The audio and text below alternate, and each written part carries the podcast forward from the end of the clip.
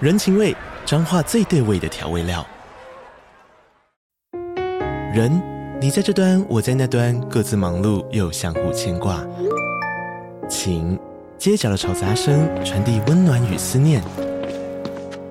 味，是从每一个转角跳出的乡愁。这里是彰化县政府 p o c k t 节目《彰化早咖》，我是主持人内克。从彰化大小事各具特色到旅游攻略，透过轻松有趣的访谈，带着大家走进最在地的早咖。准备好了吗？彰化的故事，我们说给你听。以上为彰化县政府广告。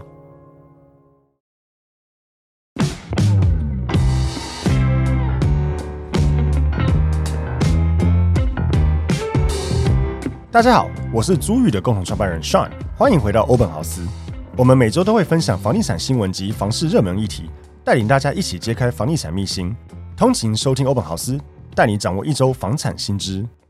大家好，欢迎收听欧本豪斯 Open House，我是 Tim。 Hello，大家好，我是欧本豪斯的企划小曼。 OK，我们今天想要来跟大家聊的一集是最近有看到的一则新闻啊，它闹得有一点大。新闻内容是说，新竹竹科工程师大概十个人左右，他们有透过一位黄姓中人，就是跑单帮的中介啦，传统的说法，购买在竹北的知名预售案，却遭到诈骗。那受害人汇出百万现金给中人之后，却拒接电话，避而不见。那受害者发现之后才知道自己被诈骗，报警处理。那因此，我们想跟大家聊一聊有关于这一类型的案件要怎么样去避免自己被诈骗，以及哪一些保障是非常重要的。那我 OK 觉得首先可以先讲到他们这次诈骗案的手段是什么。刚刚有提到说他们是透过一个黄姓中人嘛，那这个中人呢就会要求这些消费者必须要先付钱给他，然后他们就会跟这些消费者说，你要先从我这里付钱拿到入场券，这样子你才可以有机会接触到热门的预售案。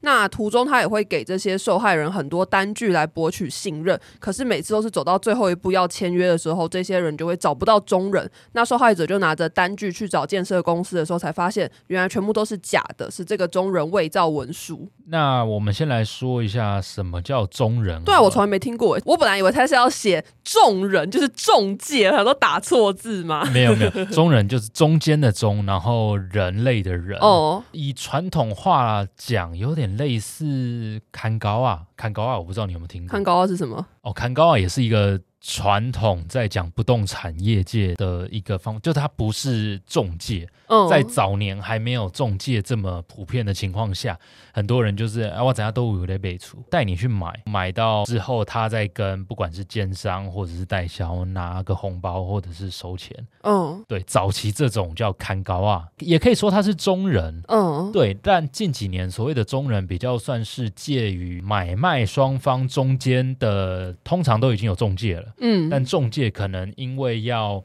一些沟通，他没有办法沟通的下来，嗯再找一个不管是买方或者是屋主这边有一个关键的介绍人，可以帮你游说屋主降价，买嗯方加价，嗯那最后成交之后会给一笔感谢金，嗯，那这个叫做现在中介业界的中人。那中介会不喜欢中人吗？因为感觉中人就是来抢中介的那个六趴的那个服务费啊。对你说的也没有错，因为大家会去想说，那中人是不是能够多拿多少钱？对，但实物上，经济管理条例里面，它本来收的服务费上限就是六趴嘛，嗯不能再高嘛。嗯那这个出款的费用一定是中介出给中人的话，那一定是六趴之中再去出给他，嗯，所以确实会像你说的这样子，中人会影响他们服务费，对服务费会有所减损。嗯但实际上，我举个例子好了，假设小曼你的父母他们对想要在台北投资买房子好了，对那他可能来台北之后，因为你们是高雄人，对，那台北不熟，所以他可能来台北要找个好多间中介，嗯然后再找到一两个业务觉得不错，然后可能要看了比较多案件之后，才会觉得 OK 哪一个可能真的狼没败啦，那这样子才可以去签约成交。嗯但如果啦，我还在业界，或者是像还在业界，嗯那你知道你父母要来之后，你直接问我们，我们说好啊，我带你爸妈看了、嗯我们也不会去�框你爸妈去买到不好的案子嘛。嗯那基于你对于你父母这是女儿嘛，绝对的信任感。嗯，然后我又是你本来工作的老板，嗯所以你父母会延续这个信任感到我们这边来。嗯所以我在跟你父母沟通带看案子上，我的信任感只要从六十分开始建立就好，嗯我不需要从零分开始建立到嗯六十分，所以可以省了很多不必要的时间，嗯甚至是我也会去跟你沟通说，啊，这个行情就大概要这个价格啊。嗯没有到这个价格，真的买不了。你再去跟你父母讲，你的影响力绝对比我们去讲，或者是一个陌生的业务去讲有影响力。对，啊，最后你父母如果真的成交了，买到房子了，嗯那我们非常感谢你嘛，你帮我们省掉很多麻烦，我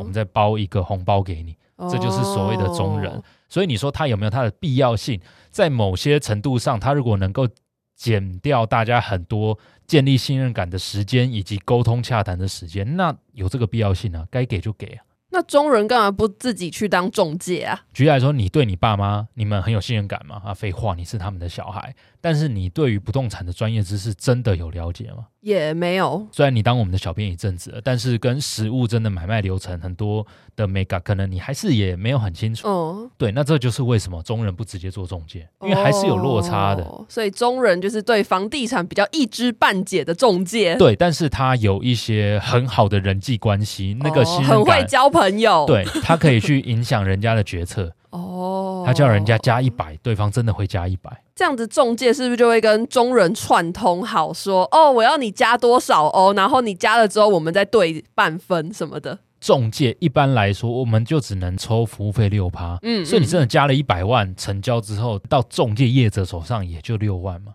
因为嗯总价的六趴，所以你加一百最多也是多个六万块，嗯对，然后再到业务手上就更少。嗯所以你说业务有没有必须要跟中人去拱这个价格？其实爽到的是谁？假设你是要买房子的人，我能够帮你沟通到屋主降一百万，那你嗯赚到；对那、，你是卖房子的人，我帮你沟通到买方加一百万，那你也赚到。不同立场就是不同的想法，嗯所以回过头来讲，中介跟中人目标只是要成交。以你一百万里面，他最多赚六万，另外九十四万还是屋主或者是买方赚走啊。嗯所以有没有需要恶意去拱这个加价？没有必要。举例来说好了，本来一千万你会愿意买了，我现在跟你说你一定要加到一千零五十，你不愿意买，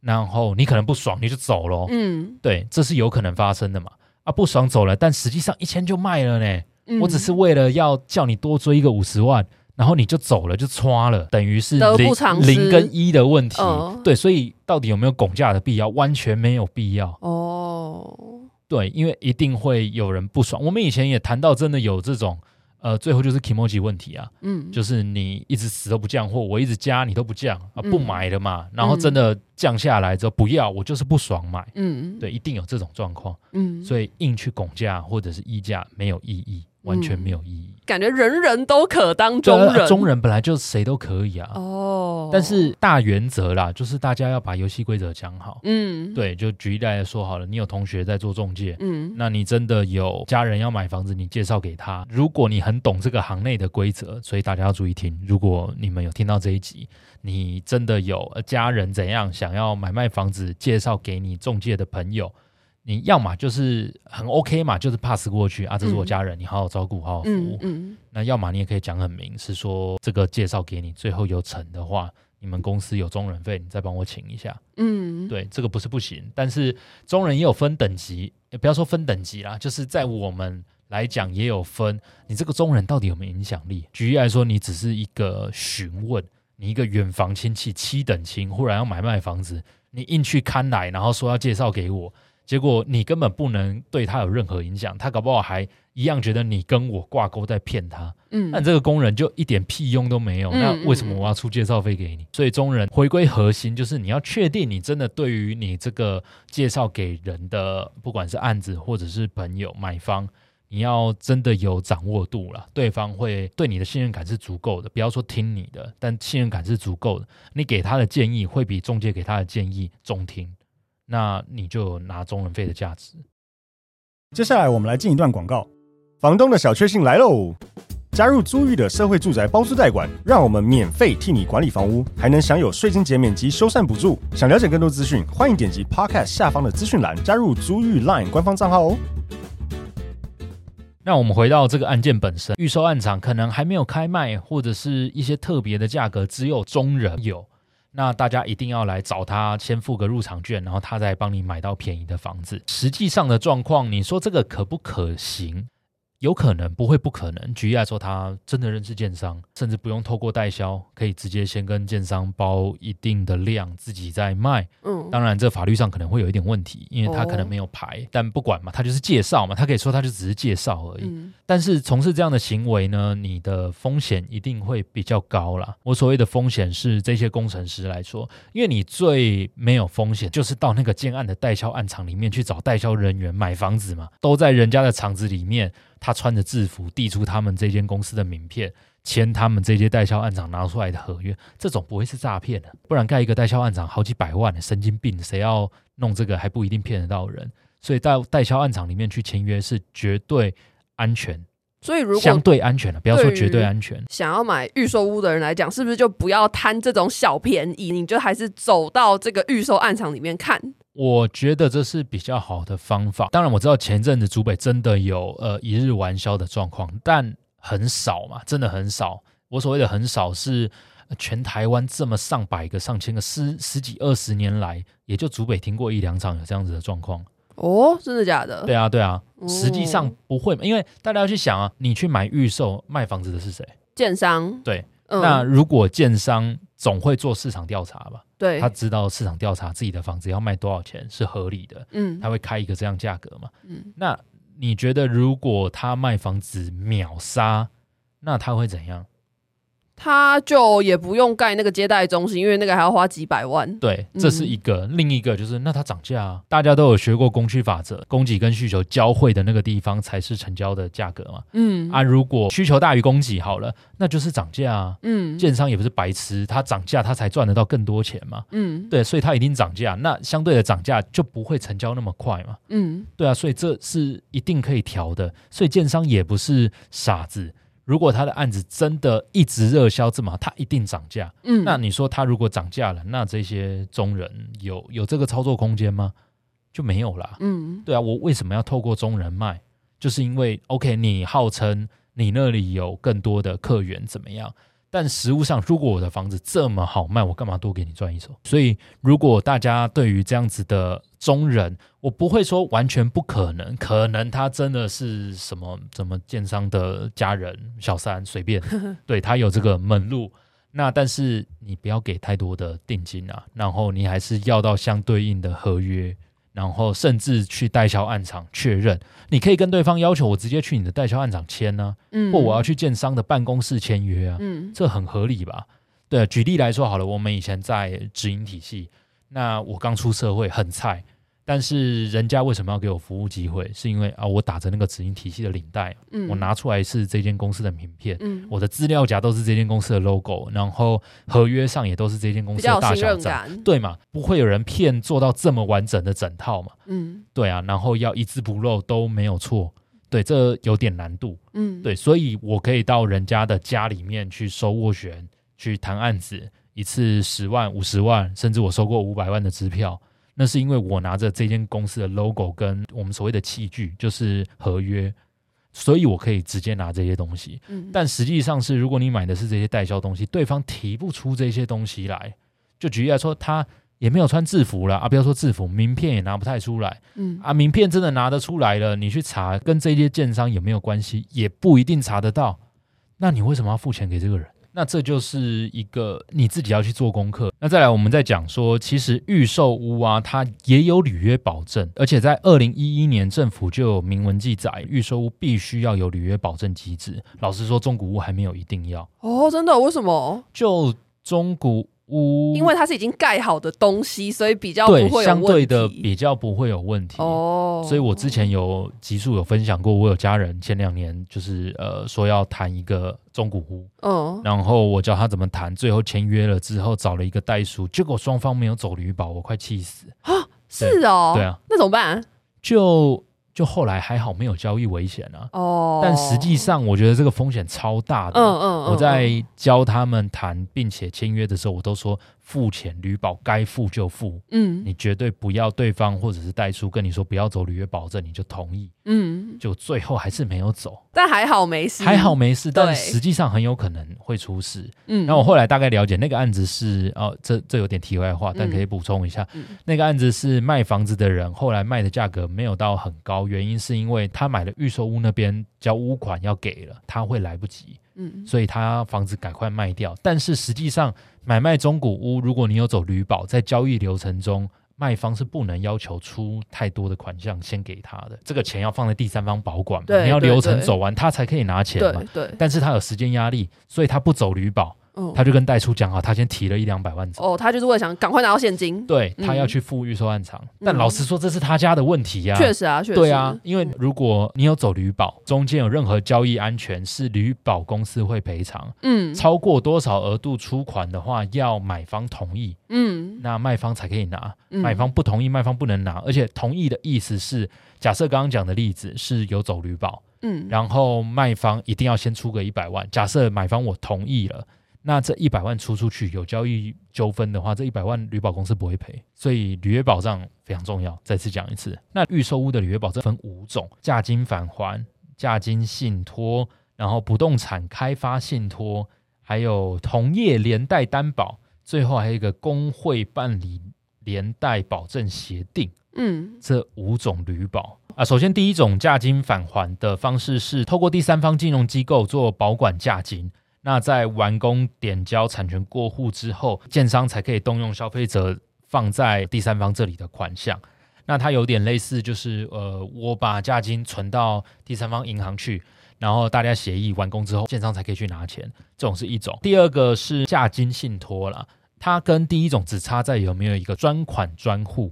的形式。价金信托的意思就是，呃，我为了买房子付的这些头款啊、工程款等等，都放在金融机构的一个独立账户里面。那大家也都可以看到这个账户里面现在是有多少钱，然后一样等到完工交屋之后，建商才可以去把钱提出来。那再来第三种叫做不动产开发信托嘛，那它有点类似价金信托的概念，但是它差别是在于说，建商可以依据他在工程中需要的成本，在这个信托账户里面去提取它该有的成本来去做使用，然后一直到最后去交屋啦。那它跟上一个只差别在工程中建商可不可以动用这些款项？那再来就是同业连带担保，它会由这个建商可能相对应的关系企业作为连带担保，但这种方式老实说，它的风险确实就比较高了。他听起来就很危险，感觉就是那如果这个 A 建商找了一个可能什么空壳公司，或者根本就是他自己人的 B 建商来当这个同业连带担保，那那只是有保跟没保是一样的。对，所以就是你帮我，我帮你啊，要倒一起倒。哦对啊，对啊，对啊，所以我觉得这个如果遇到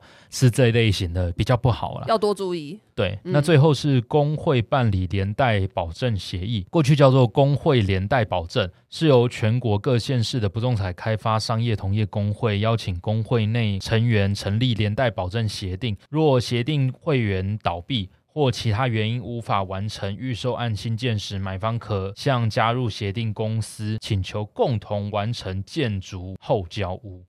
老实说，就是工会出来当这个第三方了、嗯，但我觉得还是第二跟第三点对，会就是有一个专门的账户的。对，就是哦价金信托跟不动产开发信托这两种是比较合理的预售屋履约保证机制。嗯 OK，所以大家在如果购买预售屋的时候，针对于它的履约保证，大家也可以稍微问清楚一下它是哪一种模式的，嗯那可以作为你评估这些预售案场的参考。那再来，我觉得回归这个新闻题目啦，最根本的就是天下没有白吃的午餐了。嗯，对啊，你觉得一定有机会买便宜？老实说，我不会觉得他一定都是在骗人，因为一定有这样的门路，但是相对应的它就有风险，嗯，对，这是绝对的。所以你为了降低自己的风险，举例来说，你呃付个定金给他，然后要求要去建商办公室签约，或者是嗯预售案场签约。那这是相对保险的方法嘛？但他也有可能拒绝你啊，对那你就自己再去拿捏这个到底是不是你可以接受的事情呢、啊以上希望大家对这一集的内容也有所吸收。